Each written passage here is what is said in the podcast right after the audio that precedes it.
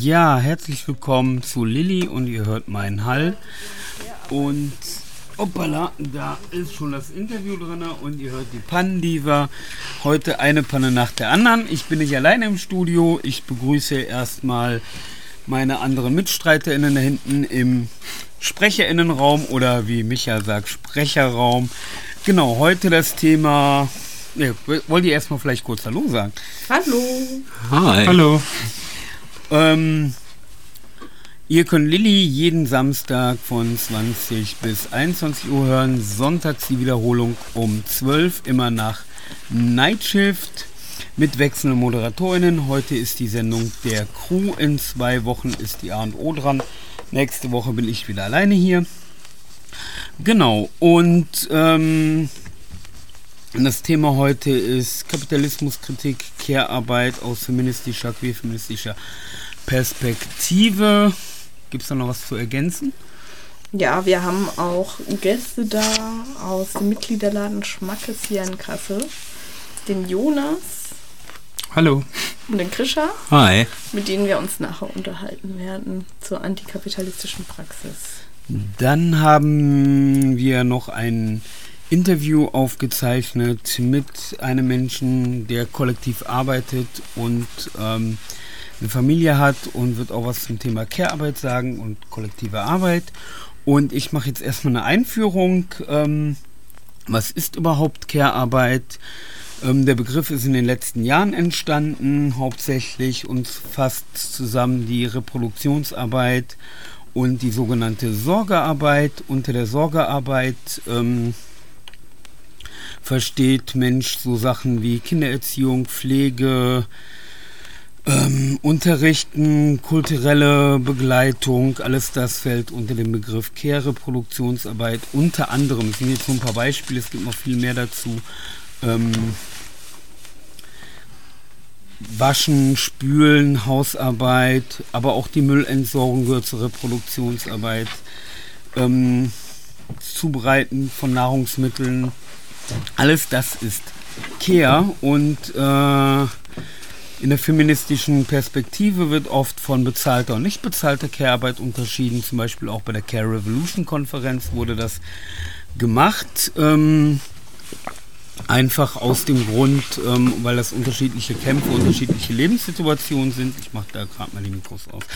Und ähm, das andere ist ähm, bei der Care-Arbeit, ähm, also die unterschiedlichen Kämpfe die äh, geführt werden während der Bezahlung beziehungsweise eben bei der nicht bezahlten Care-Arbeit und ähm, es ist oft ein Thema, was sehr prekär ist, weil viele Menschen ähm, auch in der bezahlten Care-Arbeit nicht gerade viel verdienen. Das andere Problem bei der bezahlten Care-Arbeit, gerade im Pflegesektor, ist, ähm, dass es 24 Stunden Pflegen oft aus ähm, nicht äh, deutschem Raum oder EU-Raum kommen, oft aus den Euro äh, osteuropäischen Ländern.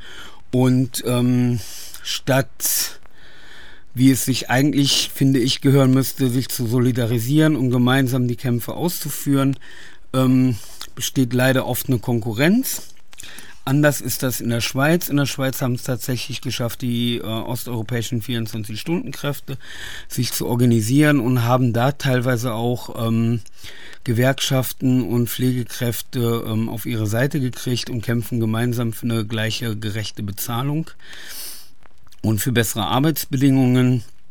Ähm, hier in der Bundesrepublik ist es leider nicht so ganz der Fall. Ähm, die Informationen habe ich unter anderem aus dem Care Revolution Netzwerk und aus dem kleinen roten Buch vom Unrast Verlag Care Revolution aus der Theoriereihe. Genau. Und ähm, das ist so das äh, Problem. Das andere Thema ist, dass oft, jetzt kommen wir zu dem Thema äh, Care und Gender, auch bei der bezahlten Arbeit, äh, das meistens Berufe sind, die von ähm, femininen Personen ausgeführt werden. Zwar auch hin und wieder Männer, aber äh, da unsere Gesellschaft immer noch das anscheinende Bild herrscht, dass Männer ähm, die Arbeit oder das Geld reinbringen müssen, machen sie oft nicht diese soziale Arbeit oder es gibt nicht genau Gründe dafür, warum jetzt ausgerechnet ähm, diese Berufe klassische Frauenberufe sind, außer die, die, schlechte Bezahlung ist einer von vielen Gründen. Ähm, dazu kommt Schichtdienst und ähm, ja, es ist halt oft sehr oft von femininen Personen ausgeführte Tätigkeiten, die dann als zweites Gehalt oft in die Familien einfließen.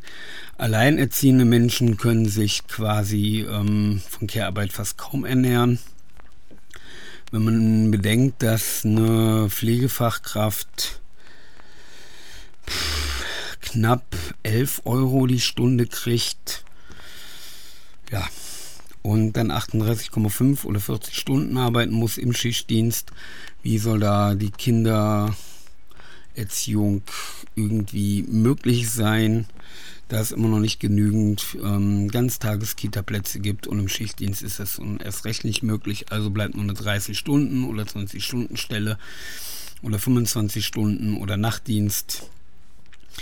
Genau, das ist einer der vielen Beispiele. Das andere bei der unbezahlten Care-Arbeit ist, dass oft noch gerade wieder bei der Sorgearbeit, ähm, auch das wieder bei den, gerade in den kleinen Familien, bei den Frauen ähm, bleibt.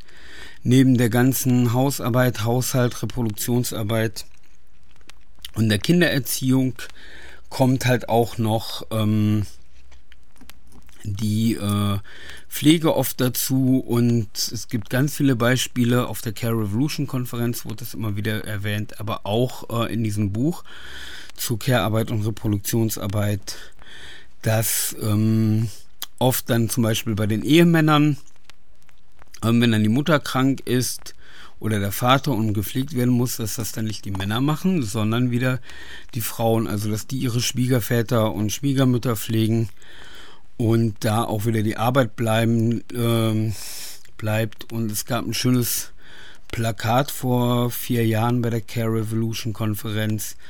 Ähm, Kindererziehung, 40 Stunden Pflegestelle, abends den Vater pflegen. Wo soll ich hin? Und runter die Antwort vom Chef, mach doch Yoga. Das sind die Lösungen, die ähm, der Staat teilweise anbietet und die Firmen, statt für bessere Arbeitsbedingungen oder für bezahlte Arbeit, wie das auf der Care Revolution äh, ein Ziel ist, dass auch die unbezahlte Care-Arbeit, solange wir noch in diesem System leben, bezahlt wird. Ähm, statt diese Sachen zu fordern, wird dann auch noch von den Menschen, die Care-Arbeit machen, gefordert. Sie sollen doch dann zur Entspannung Sport oder Yoga machen. Gut, jetzt habe ich genug geredet. Und jetzt komme ich zu dem Interview, was die Kollegin geführt hat. Möchtest du noch ein paar Sätze dazu sagen?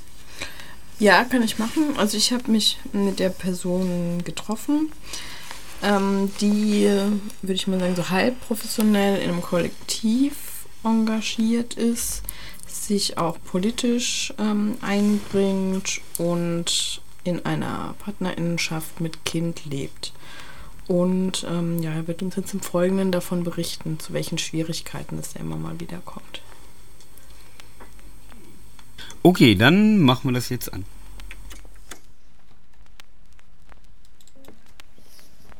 Was bedeutet denn Care-Arbeit für dich, als privat, beruflich?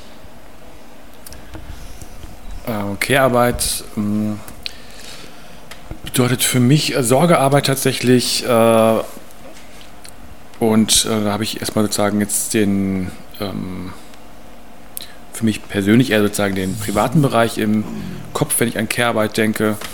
Ähm, genau, Sorgearbeit, das umfasst aber auch Erziehungsarbeit. Und für mich äh, ist der Begriff der Reproduktionsarbeit ähm, sehr eng an dem Begriff von Care-Arbeit.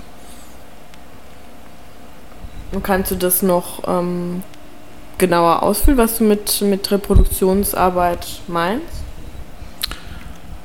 Na klar, ähm, ich habe einen Sohn zum Beispiel, das ist schon, habe ich auch in meiner Biografie gemerkt, einfach ähm, ein Punkt gewesen, wo diese ganze ähm, die Sorgearbeit ganz anderes Ausmaß angenommen hat. Ähm, da ist jetzt viel Care-Arbeit irgendwie reingeflossen. Das ist, und das ist dann wirklich auch ähm, schwer abzugrenzen, wenn sozusagen Erziehungsarbeit, Anführungsstrichen, ähm, damit rein spielt, dann ist auch die Zeit, die ich mit meinem Sohn verbringe. Ich begreife das gar nicht unbedingt dann als Arbeitszeit, das wäre auch sehr komisch. Ähm, dennoch ist das irgendwie eine Zeit, ähm, die ich auch unter Care-Arbeit äh, fassen würde. Aber da sind also auch dann die ganzen klassischen Sachen von Einkaufen, Essen, Kochen, Putzen, ganze Haushaltsgeschichten. Ähm, dann aber auch sowas wie äh, Atmosphäre herstellen, keine Ahnung, tatsächlich so Ostern, Weihnachten und so weiter, da irgendwie zu gucken, dass es irgendwie auch so ein bisschen gemütlich ist und alle sich wohlfühlen. Also sowas spielt da schon auch eine Rolle. Also ist dir das ähm, im Alltag auch bewusst, wie viel Zeit du dafür aufwendest? Also dass du zum Beispiel bis dahin kommst, dass du ähm, dich da irgendwie eingrenzen möchtest oder mehr Freiheiten möchtest? Also, also insgesamt ist es für mich schon ein Problem von Zeit tatsächlich und ähm, insofern ein Problem, weil ich verschiedene Tätigkeiten habe, ähm, zu, die mir wichtig sind. Zum einen ist das irgendeine Erwerbsarbeit, um Geld zu verdienen. Ich bin großer Verfechter von ähm, Halbtagsarbeit, also eine halbe Stelle nur. Ich will überhaupt gar keine, nicht so viel Zeit aufwenden für Erwerbsarbeit. Ich bin auch ein großer Fan davon, dass man das innerhalb der Partnerschaft, wenn das denn irgendwie möglich ist, ähm, so macht, dass äh, beide eine Lohnarbeit haben und nachgehen können, um das sozusagen finanziell irgendwie zu wuppen. Ähm, und dann beide aber noch Zeit haben für andere Sachen, also für Hobbys, äh, Freizeit, aber auch, dass man sich dann die ähm, Care- oder Reproduktionsarbeit auch dann aufteilen kann. Das ist so mein, mein Lieblingsmodell und das äh, machen wir auch so und ähm, das klappt im Großen und Ganzen. Dann kommen aber tatsächlich noch solche Sachen wie ähm, politische Arbeit oder ähm, Arbeit im Kollektiv bei mir dann noch dazu, die auch einfach sehr viel Zeit brauchen. Und dann ähm, ist es immer so eine Frage von, ähm, wie viel Zeit stecke ich wo rein. Und das knirscht auch immer wieder. Also da habe ich im Moment gerade ähm, große Abwägungsschwierigkeiten oder auch gehen auch über meine Grenzen und so weiter. Ja. Das ähm, sind dann die Schwierigkeiten, die auftauchen. Also ist es die Zeitverteilung oder ist zu wenig Zeit da? Also wie würdest du das einschätzen?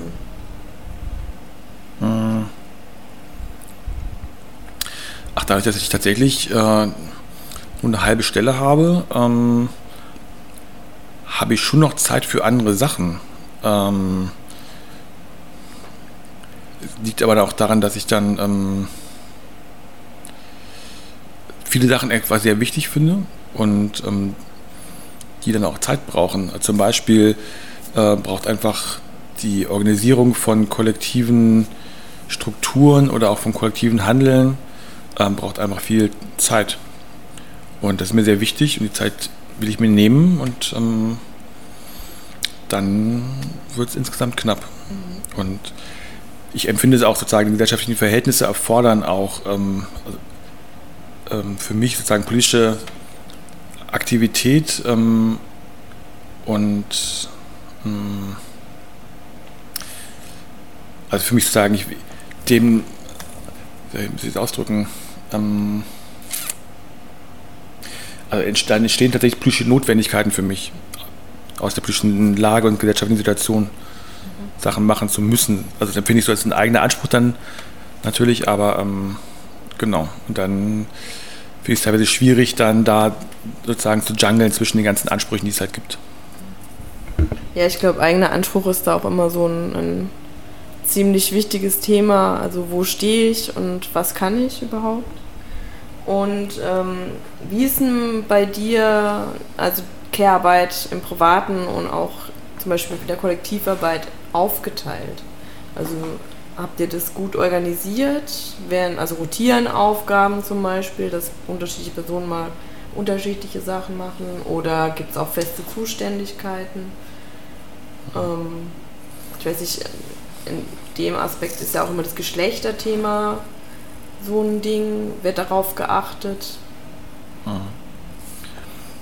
Also wir haben äh, relativ äh, wenig feste Zuständigkeiten.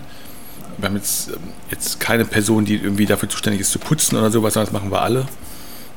Ähm, trotzdem gibt es bestimmte Aufmerksamkeitsschwerpunkte von Einzelnen. Ähm,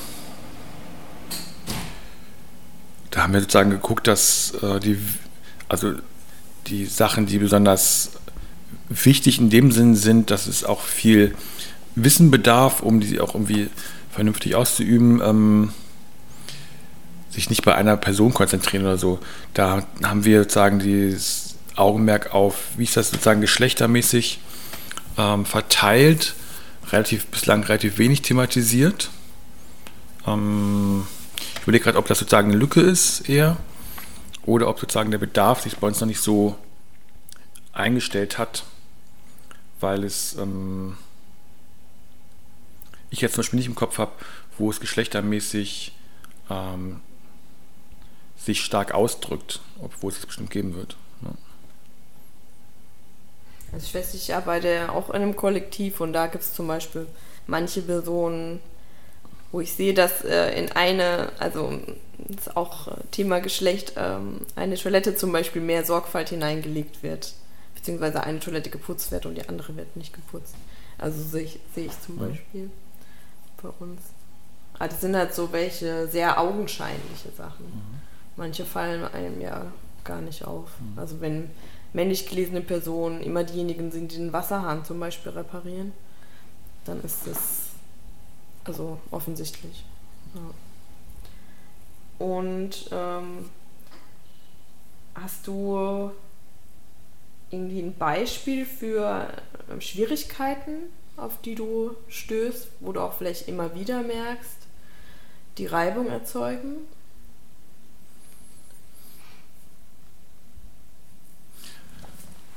Am ehesten noch, was ich vorhin schon meinte, das mit dem äh, eigenen Anspruch zum einen dann Prioritäten setzen zu müssen, weil man nicht genug, weil ich nicht genug Zeit habe für alles und dann ähm, bei mir gerade hinzu, dass meine Eltern jetzt äh, pflegebedürftig geworden sind. Also was ganz, ganz Neues auch noch für mich. Und ähm, das ja auch nochmal Zeit oder auch Aufmerksamkeit von mir ähm, einfordert. Mm, das ist so das eine Ding, es ist zu viel, finde ich. Ähm, und das andere ist schon, ähm, noch in, der, in meiner Beziehung, äh, das ähm, immer wieder neu auszuhandeln, wer macht was. Und da gibt es schon auch den, ähm, das Phänomen, dass ich zum Beispiel dann mehr äh, Politik mache, in Anführungsstrichen Politik, ne, ähm, organisierte Politik äh, als sie und das irgendwie auch so ein, das gibt es irgendwie so eine Unstimmigkeit drin für mich. Mhm. Und das irgendwie kann dann auch immer, also schon das klassische Ding, ähm, dass sie mir dann quasi den Rücken frei hält, was sozusagen dann die Betreuungsarbeit angeht, ähm, damit ich Sachen machen kann. Und dass das einfach total unsichtbar bleibt, obwohl das sozusagen notwendig ist, damit ich das überhaupt machen kann. Mhm. Okay. Also diese Unsichtbarkeit letztendlich von dieser Reproduktionsarbeit. Und in, in die Pflegetätigkeiten deiner Eltern bist du da auch aktiv noch eingebunden? Ähm, also nicht insofern, dass ich da äh, die Pflege übernehme. Ich äh, gucke gerade sozusagen die, die, das drumherum zu organisieren. Mhm. Das schon, ja. Ja, es hört sich echt, hört sich echt viel an. Ähm, ja, ich weiß nicht, was glaubst du denn, inwiefern zukünftig auch deine, deine politische Arbeit oder deine Kollektivarbeit beeinflussen wird? Also die, sowohl die Care-Aufgaben mit der Familie oder auch die Care-Aufgaben im Kollektiv? Eine der Charakteristika für mich von so Care-Arbeit ist sozusagen diese Entgrenzung, dass man es gar nicht als Arbeit begreift, dass es auch gar nicht so ein Anfang und ein Ende gibt, ähm, dass es immer parallel läuft, nebenbei oft läuft und äh, wenig Wertschätzung erfährt. Mm, und ich glaube, das ist ähm, ein Problem quasi, wie ich komplett meinen Tag gestalte, quasi, egal ob es jetzt, was für Bereiche es sind, ob es jetzt sagen, eine politische Arbeit ist oder Care-Arbeit oder die Arbeit im Kollektiv. Ähm, oft verschwimmt es, geht ineinander über ähm, und äh, es gibt keinen Anfang und kein Ende. Das finde ich als ein so, ein so ein Problem quasi davon. Ähm, insgesamt äh, habe ich so eine Haltung, dass Private ist politisch und ähm, versuche sozusagen auch in den Bereichen, die jetzt nicht explizit als politisch begriffen werden, aber auch drüber nachzudenken, was ich da mache, was ich da machen will, was ich gut finde das irgendwie auch zu, zu reflektieren und auch nicht nur alleine, sondern das auch zu versuchen, auch mit anderen gemeinsam zu reflektieren. Also auch äh, irgendwie ein Versuch in, in, in hm, den politischen Zusammenhängen, in denen ich mich bewege, ähm, das sich da zum einen zu unterstützen, ähm, das mitzudenken, also Lebenssituationen von anderen mitzudenken, wo Care-Arbeit auch eine Rolle spielt ähm, und trotzdem dann das zu ermöglichen, dass Leute auch äh, dann bei Aktionen mitmachen können, ähm, Zeitfenster haben, die groß genug sind und so weiter. Also das irgendwie mit, das, das, das spielt eine relativ große Rolle bei uns. Mhm. Gut.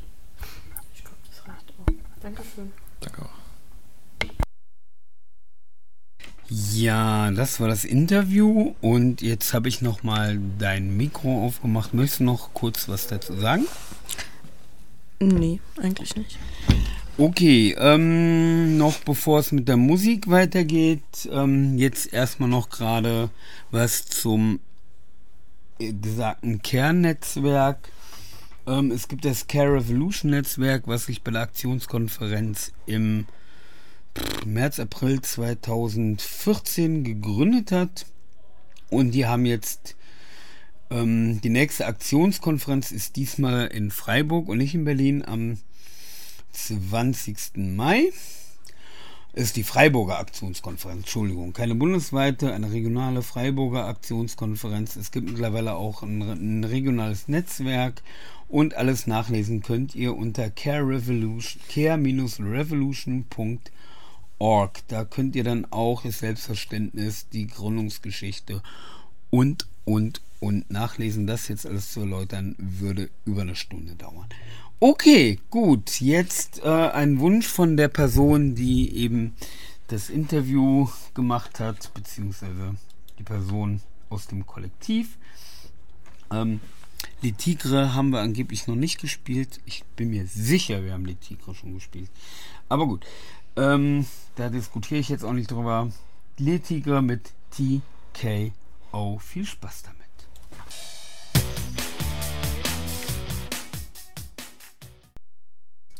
Okay, ihr hört Lilly Libertäre Informationen, lokale Initiativen im Freien Radio Kassel auf der 105,8 und ich höre hinten schon wieder grinsen und lachen. Okay, und ähm, das waren Letigre mit TKO und das wunderschöne Intro, was ich heute hatte, waren The Butchies mit Lydia. Okay, jetzt kommen wir zum Interview von Schmackes und ich mache mal mein Mikro aus und überlasse euch das Mikro. Genau, jetzt kommen wir zum zweiten Teil der Sendung, wo wir das Thema Care-Arbeit ein bisschen in den Hintergrund stellen wollen und zur Kollektivpraxis kommen wollen. Deswegen haben wir, wie vorhin angekündigt, Jonas und Krischer vom Schmackes hier ähm, die sich auch gleich nochmal vorstellen wollen und oder vorstellen werden. Und deswegen würde ich erst einmal Krisha bitten, sich und das Kollektiv vorzustellen und mal zu erzählen, was das Schmackes eigentlich ist und was Kollektivarbeit im Schmackes bedeutet. Ja, gerne. Also ich bin jetzt das neueste Mitglied im Kollektiv und genau, Schmack ist halt ein Bioladen mit Mitgliederprinzip. Das ist dem Konzept nach, versuchen wir da alle stehenden Kosten, sowas wie Miete und Löhne und Strom und was so alles an so einem Laden gebunden ist, über die Mitgliederbeiträge reinzukriegen, sodass wir dann nicht mehr über den Konsum unserer Kunden unser Geld verdienen müssen und so nicht mehr einfach den Anreiz haben, Konsumanreiz zu schaffen oder Konsumanreize schaffen zu müssen. Ähm, heißt, wir können unsere Produkte fast zum Einkaufspreis weitergeben und schlagen im Prinzip nur noch so viel auf, dass wir unseren Verderb gedeckt haben und dabei bei Null rauskommen. Das ermöglicht uns halt möglichst günstig oder so günstig wie es nur geht fast äh, regionale und biologische Lebensmittel unter die Leute zu bringen und damit das auch einfach viel mehr Menschen zugänglich zu machen. Auch einer Studierendenschaft zum Beispiel. Ähm, genau. Ähm, bisschen noch vom Ansatz her ist, dass wir versuchen, äh, äh dass es sowohl fair für die Produzenten ist, als auch für unsere Kunden mit den Preisen und für die Angestellten. Das heißt, dass wir uns faire Löhne bezahlen. Ähm, genau, das ist so das Konzept hinter dem Mitgliederladen. Okay, und was, ähm, was unterscheidet euch denn von, also als Bioladen von einem anderen Bioladen zum Beispiel? Also genau, dadurch, dass wir halt alle unsere Kosten über die Mitgliederbeiträge decken, müssen wir ähm, ist allein das Verhältnis auch zwischen unseren Kunden und uns ein ganz anderes, dass wir nicht in einem Verkaufsverhältnis stehen, dass wir ähm, halt nach Bedarf die Leute bei uns einkaufen und wie gesagt, wir nicht uns einkaufspsychologisch hinsetzen und gucken, wie wir unseren Laden gestalten, damit möglichst viel gekauft wird, dass wir keine Quengelecke irgendwie anbringen müssen, damit äh, Eltern, junge Eltern nochmal irgendwie von ihren Kindern dazu gedrängt werden, was einzupacken. Und halt all diese kapitalistischen äh, Zwänge, die sonst daran gekoppelt sind, wenn man versucht, Leuten was zu verkaufen und über den Konsum von Menschen sein Geld zu erwerben, ähm, einfach bei uns nicht gegeben sind. Mhm. Ähm, Jonas, ich habe eine Arbeit von dir gelesen, da also benutzt du eine Bezeichnung von Friederike Habmann und Habermann. Habermann, Entschuldigung, ja, äh, bezeichnest das Konzept Mitgliederladen als so eine Halbinsel gegen den Strom. Magst du mal ausführen, was das genau bedeutet? Genau, ich habe mich in der Arbeit so ein bisschen damit auseinandergesetzt, inwieweit ähm, das Konzept Mitgliederladen auch eine Alternative zu den bestehenden Wirtschaften darstellt. Und ähm, genau, habe mich damit insbesondere da mit der Frage auseinandergesetzt, inwieweit, also es ist ja ein innerer Widerspruch von Betrieben, die sich als wie auch immer solidarökonomisch ähm, begreifen. Einerseits sind sie permanent in die kapitalistischen Praxen eingebunden. Also man muss Ware einkaufen und verkaufen und äh, seine Rechnung bezahlen, Miete, Löhne und so weiter. Und andererseits den, der Anspruch, also dem eigenen Anspruch auch was anders machen zu können. Und ähm, genau, äh, habe mich damit sozusagen theoretisch auseinandergesetzt. Dazu muss man vielleicht ein bisschen ausholen, dass ähm, der ähm, Biomarkt äh, oder der Markt von ökologischen Lebensmitteln sich in den letzten zehn Jahren, würde ich mal sagen, ziemlich radikal gewandelt hat mhm.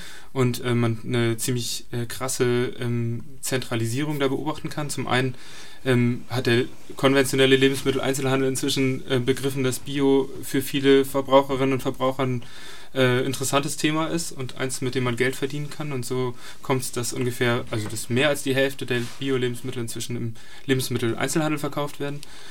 Und auf der anderen Seite findet auch im Biohandel selbst eine totale Konzentra äh, Konzentrierung statt, nämlich dass da gibt es eigentlich vor allem zwei Konzerne, die sich die Hälfte des Markts inzwischen teilen. Und genau, das sorgt für einen sehr starken Preiskampf, auch was die Produkte angeht. Also ähm, genau, es gibt eine populäre Drogeriemarktkette, die äh, da auch immer wieder mal in den Schlagzeilen ist mit äh, Bioprodukten, die sie zu ziemlich günstigen Preisen verkauft. Von Produzentinnen hört man dann, dass das eigentlich nicht reicht, um Lebensmittel in der Qualität herzustellen. Genau, und auch diese beiden Konzerne, die sich da den Biomarkt inzwischen aufteilen. Äh, nein, Quatsch, nein, die teilen sich die, die, teilen sich zusammen die Hälfte des Marktes inzwischen. Die ähm, ja, üben auch einen ganz schönen Preisdruck aus. Und das sorgt dafür, zum einen, dass die äh, Preise fallen, was ja für die Verbraucherinnen und Verbraucher erstmal nicht schlecht ist, aber es sorgt auf der anderen Seite halt auch dafür, dass die Produzentinnen und Produzenten nicht genug für ihre Ware kriegen. Ganz vereinfacht gesagt. Und ähm, das Konzept Mitgliederladen ähm, schafft es quasi ein, ja, ein, ein Bereich, ähm, also schafft es da ja quasi einen Bereich zu äh, dem, dem Markt zu entziehen, sozusagen, weil, weil das, ähm, weil ein Mitgliederladen ähm, nicht darauf angewiesen ist, möglichst viel Ware zu verkaufen, beziehungsweise hohe Margen zu haben. Das sind zwar auch, also da wird zwar auch was aufgeschlagen, aber es ist relativ gering, und, um den Verderb zum Beispiel zu decken, sondern ähm, ein Mitgliederladen trägt sich halt durch die Mitglieder. Das, genau, macht das die solidarökonomische Praxis eines Mitgliederladens aus. Und ähm, wie kann ich mir das denn vorstellen, wie ist eure Arbeit organisiert? Es ist jetzt nicht so wie bei anderen Supermärkten, wo ich dann Supermarkt XY und da steht dann der Nachname des Filialleiters oder des äh, Kettenbesitzers irgendwie oben dran. So ist es ja bei Schmackes nicht, sondern ihr seid kollektiv organisiert und gleichberechtigt. Also es gibt keine Chefs, Chefinnen. Ähm, wie kann ich mir denn eure Zusammenarbeit vorstellen?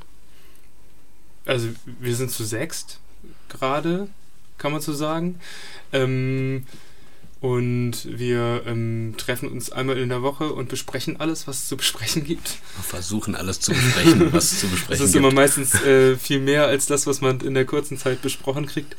Ähm, genau, und äh, die, die Idee ist, dass ähm, die, die Aufgaben, die anfallen, gleichermaßen auf alle Schultern verteilt werden. Und ähm, dadurch, also dass, dass wir versuchen, möglichst wenig mit wenig Hierarchien zu arbeiten, das äh, fällt in der Praxis dann nicht immer leicht. Es erfordert sehr viel Austausch, sehr viel ähm, ja auch Kompromiss anstellen, aber genau, das ist sozusagen ja die Idee. Also es gibt nicht irgendwie eine Person, die immer die Bestellung macht und die anderen äh, sind dann nur dafür zuständig, es einzuräumen. Das äh, versuchen wir zu, also nicht zu machen, genau. Mhm. Gibt schon Zuständigkeitsbereiche, weil ansonsten kommen wir ja zu, auch zu nichts, aber genau.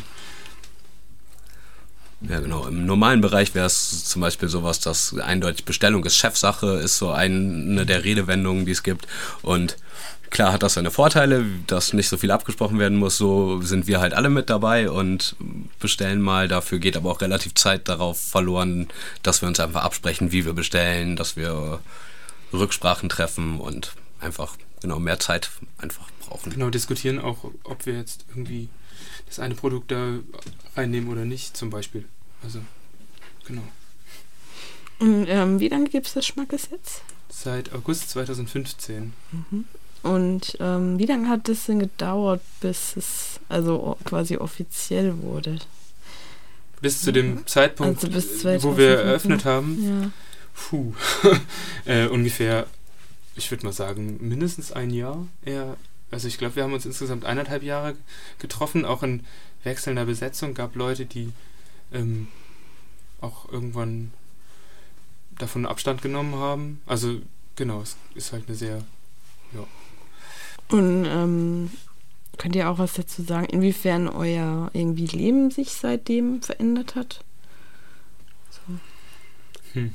Also was bei mir eine Sache ist, die ich sehr positiv bewerte, ist, dass einfach Arbeit für mich bisher immer einer der Bereiche im Leben war, wo ich nicht so den Einfluss darauf habe, ähm, wie sehr ich auf meine Prinzipien bestehen kann oder wie sehr ich auf das bestehen kann, von dem ich überzeugt bin. Und ich jetzt einfach in einem Umfeld arbeite, wo gewisse Themen gesetzt sind, wo nicht diskutiert werden muss über gewisse Sachen und ich damit einen Bereich für mich mehr habe. Also das ist ganz persönlich für mich einfach das Ding, wo ich einfach einen Bereich im Leben weniger habe, wo ich irgendwie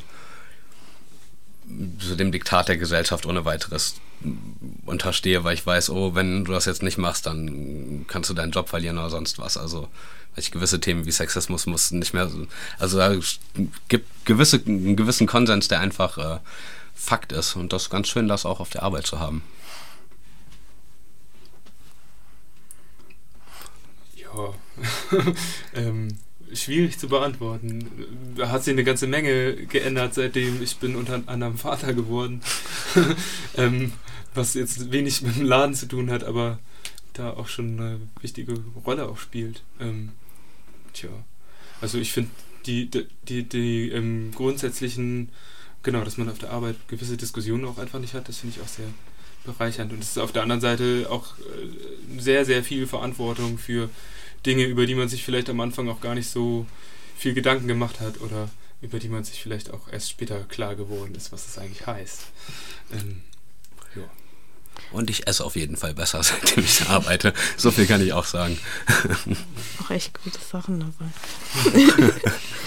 ähm, auf welche Schwierigkeiten oder auf, keine Ahnung, ich habe da auch ein konkretes Beispiel, sto stoßt ihr denn immer mal wieder? Also wenn ihr zum Beispiel das ähm, Ladenkonzept euch anschaut oder auch perspektivisch, wo ihr so ein bisschen denkt, so, hm, das könnte in Zukunft eine besondere Baustelle für Schmackes werden? Ein großes Problem dabei ist erstmal auch austarieren, also da sehr viel einfach gemacht werden muss, äh, ist bisher relativ, äh, es sind ein paar Sachen einfach bisher noch nicht so auch in, ins Allerkleinste hinein besprochen worden. Und eine der Probleme auf jeden Fall, die auch noch auf uns zukommen werden, ist, dass mal sich äh, auf einen Nenner zu bringen und wirklich äh, zu gucken, wo alle hinwollen und wie es äh, wie das unter einen Hut passt. Also nicht, dass ich jetzt die Erwartung habe, dass wir uns äh, über sowas noch zerlegen würden oder dass das so gefährlich wäre, aber das ist so eine der Schwierigkeiten, die wir auf jeden Fall auch noch angehen müssten. Ja, wir haben eine ganze Menge auch gelernt in den zwei Jahren, die es uns jetzt fast schon gibt. Und ähm, also, was zum Beispiel am Anfang ein großes Problem war, war die Sichtbarkeit, dass man uns überhaupt nicht richtig gefunden hat. Da haben wir lange gebraucht, um das äh, anständig hinzukriegen. Also, weil es auch gar nicht so leicht ist, im öffentlichen Raum äh, Hinweise anzubringen, ohne dafür sehr, sehr viel Geld zu bezahlen. Genau. Mhm. Was äh, wir auch nicht so einfach zur Verfügung haben. Also, genau. Kann ja auch die Fragen, inwieweit will man Werbung machen, welche Werbung will man machen, will man irgendwie in Bereichen werben, wo andere Bioläden schon angesiedelt sind und also das so, genau, ganz viele Sachen, die wir da auch erstmal austarieren mussten. Ja, das Konzept Mitgliederladen ist in Kassel auch nicht so populär, ne? Also, also nicht so bekannt, meine ich damit. Also es wird immer populärer zum Glück. Jetzt gibt es ja uns. Genau. Weil ich hab, also ich merkte auch, dass, ähm, also ich anderen Leuten vom Schmack erzählte, dass das Mitgliederladen auch erstmal erklärt werden mhm. muss, mhm. weil Menschen, die jetzt vielleicht jetzt nicht aus einer Großstadt kommen oder anderen Großstadt gar nicht wissen, was ein Mitgliederladen eigentlich ist. Das ist ja auch ein Konzept grundsätzlich, was wir uns nicht selber ausgedacht haben. Wir haben uns ganz eng an äh, Onkel Emma in Marburg orientiert und haben aber auch Kontakt zu anderen Mitgliederläden, zum Beispiel in Leipzig, Schwarzwurzel.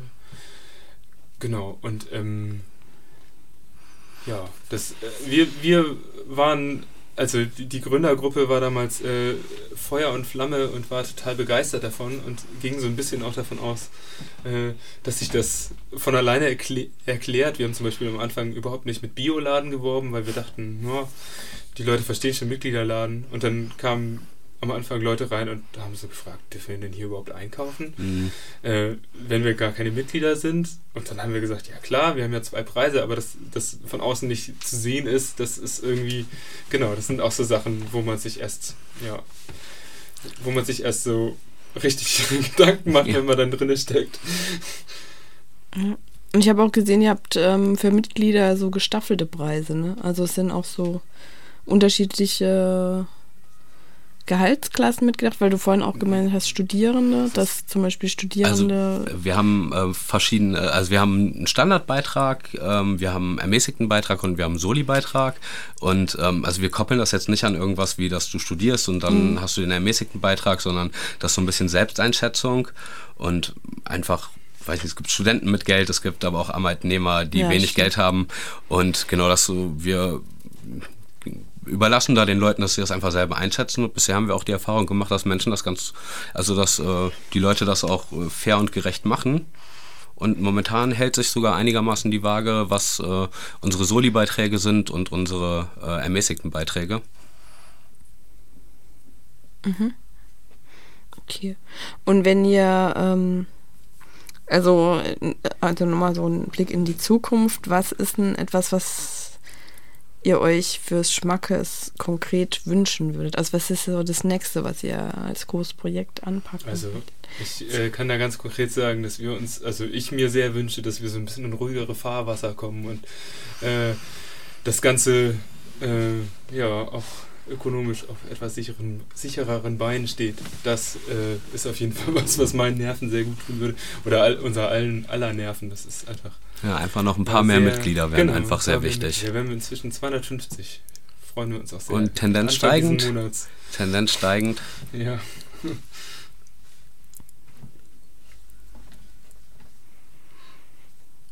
Okay. Ähm, wir haben auch einen Musikwunsch mitgebracht, ne? Ja. Diva. Ja, ja, ich höre euch. Ich äh, habe den Musikwunsch auch schon in der Hand. Und zwar Rev Poke vom wunderschönen Album Über mich hinaus, das Stück Risse im Granit. Und danach kommen wir noch zu Tipps und Terminen. Und jetzt erstmal Risse im Granit. Viel Spaß damit.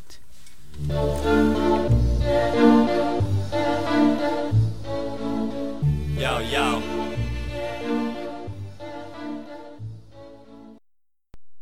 Ja, das war Rev Poke mit Risse drin Granit und mein Hall und ihr hört Lilly Libertäre Information lokale Initiativen im freien Radio Kassel auf der 105,8 und jetzt mache ich erstmal wieder die Mikros von den drei im Sprecher in den Raum auf. So, ja, ähm, nee, das ist mein Hall. Okay, ähm, wo finden wir denn den Schmackes, wenn ich jetzt mal einkaufen gehen will? Ja, genau. Du, ihr findet uns in der, äh, im Schillerviertel in der Erzberger Straße, gar nicht so weit von der Uni weg, im Prinzip nur vom holländischen Platz aus die Wolfager Straße ein bisschen hoch. Und dann kommt auf der linken Seite schon die Erzberger Straße. Und ansonsten, wem das zu kompliziert ist, der findet uns auch beim Frühlingsfest des Schlachthofs in der Nordstadt. Und ihr habt natürlich auch eine Internetpräsenz. Genau, das ist schmackes-kassel.de. Ohne Minus. Ohne Minus, schmackeskassel.de und ansonsten auch auf Facebook und Instagram und was man so alles gerade braucht. Wunderbar, dann erstmal danke fürs Interview. Ich mache gleich nochmal das Mikrofon an für, zum Verabschieden, aber jetzt erstmal Tipps und Termine. Und zwar erstmal am Mittwoch gibt es zwei Termine. Und zwar das eine ist der Queerfilm Close Monster im Bali im Originalton mit Untertitel Oscar ist jung kreativ verliebt in seine Fantasy-Filme geprägt, geprägte Kunst und hat ein riesiges Problem. Er lebt im, er lebt im tiefsten Provinzloch ja, mehr über den Film könnt ihr unter queerfilm-kassel nachlesen um 21 Uhr in Bali. Und vorher können alle Frauen, Lesben, Trans und Interpersonen noch schwitzen. Und zwar ist der zweite Trainingstermin von der FLTI Kickbox-Gruppe, die organisiert wird von Dynamo Windrad in Kooperation mit der Crew ähm, in der Turnhalle an der Heinrich-Schütz-Schule in Wilhelmshöhe. Das Training geht los um 19 Uhr. Ab 18.45 Uhr ist die Halle offen. Bitte seid pünktlich, wenn ihr zum ersten Mal dabei seid, weil wir auch pünktlich starten müssen. Wir haben nur eine Stunde und ähm, die Gruppe danach steht sonst uns im Nacken und die sind besser im Kampfsport. Genau. Gut, dann ähm, gibt es noch viele, viele, viele andere Termine. Und zwar am 25.06. Vollversammlung für alle Studierenden im ASTQR, im autonomen Referat, im autonomen Trans Schwulen Trans Queer Referat, äh, Nora Platil Straße. Jetzt müsst ihr mir helfen, ich bin keine Studentin.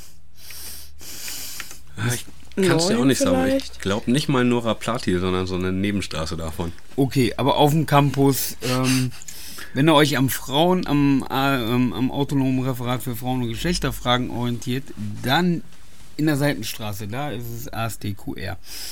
Genau, oder ihr geht vom Desaster, da könnt ihr auch fragen. Apropos Desaster, im Desaster ist am Freitag Black Friday von der A und O und zwar zum Thema Aktuelles aus der zapatistischen Bewegung Entwicklung in Chiapas und Mexiko, Diskussion mit und Vortrag von Lutz Kerkeling äh, um, am 19.05. um 20 Uhr im Desaster. Dann gibt es natürlich noch viele Termine, unter anderem ähm, das anarchistische Café im ähm, Infoladen am 14. Nee, das war schon. Nee, morgen. Also wenn ihr morgen Kaffee trinken wollt, im Infoladen 15 Uhr. Genau. Ähm, was sagt die Zeit? Ja, ich kann noch weiter quatschen. Okay, dann am 10.06. ist einerseits unsere nächste Sendung von der Crew und danach könnt ihr mit guter Laune zur Queer Party kommen im K19 ab 21 Uhr. Dann ist jetzt am Dienstag. Moment, nee, stimmt gar nicht. Am 23.05., das ist ein Dienstag, offenes Ladyfest Plenum um 18 Uhr im autonomen Referat für Frauen- und Geschlechterfragen am Campus. Das ist Nora Platil Straße 2, das weiß ich. Und ähm, kommt gerne hin, das ist offen, es werden dringend noch Menschen gesucht, gerade auch aus dem nicht ähm, akademischen Umfeld. Wäre schön, wenn da noch welche dazukommen würden. Genau. Ähm, das war's jetzt erstmal an Terminen. Und ich habe mich jetzt auch echt müde gequatscht. Und jetzt gibt es nochmal Musik und vorher sagen wir noch Tschüss. Wir verabschieden uns von euch. Das Lied gibt es leider nicht mehr ganz. So, eure Mikros sind wieder auf. Auf Wiedersehen. Bis zum nächsten Tschüss. Mal. Ciao. Und guck mal beim Schmackes vorbei. Genau. Und die Termine könnt ihr noch alle nachlesen unter crew.blogspot.eu. Und jetzt gibt es nochmal drei Minuten Stereo Wolf When I Was a Baby Feminist.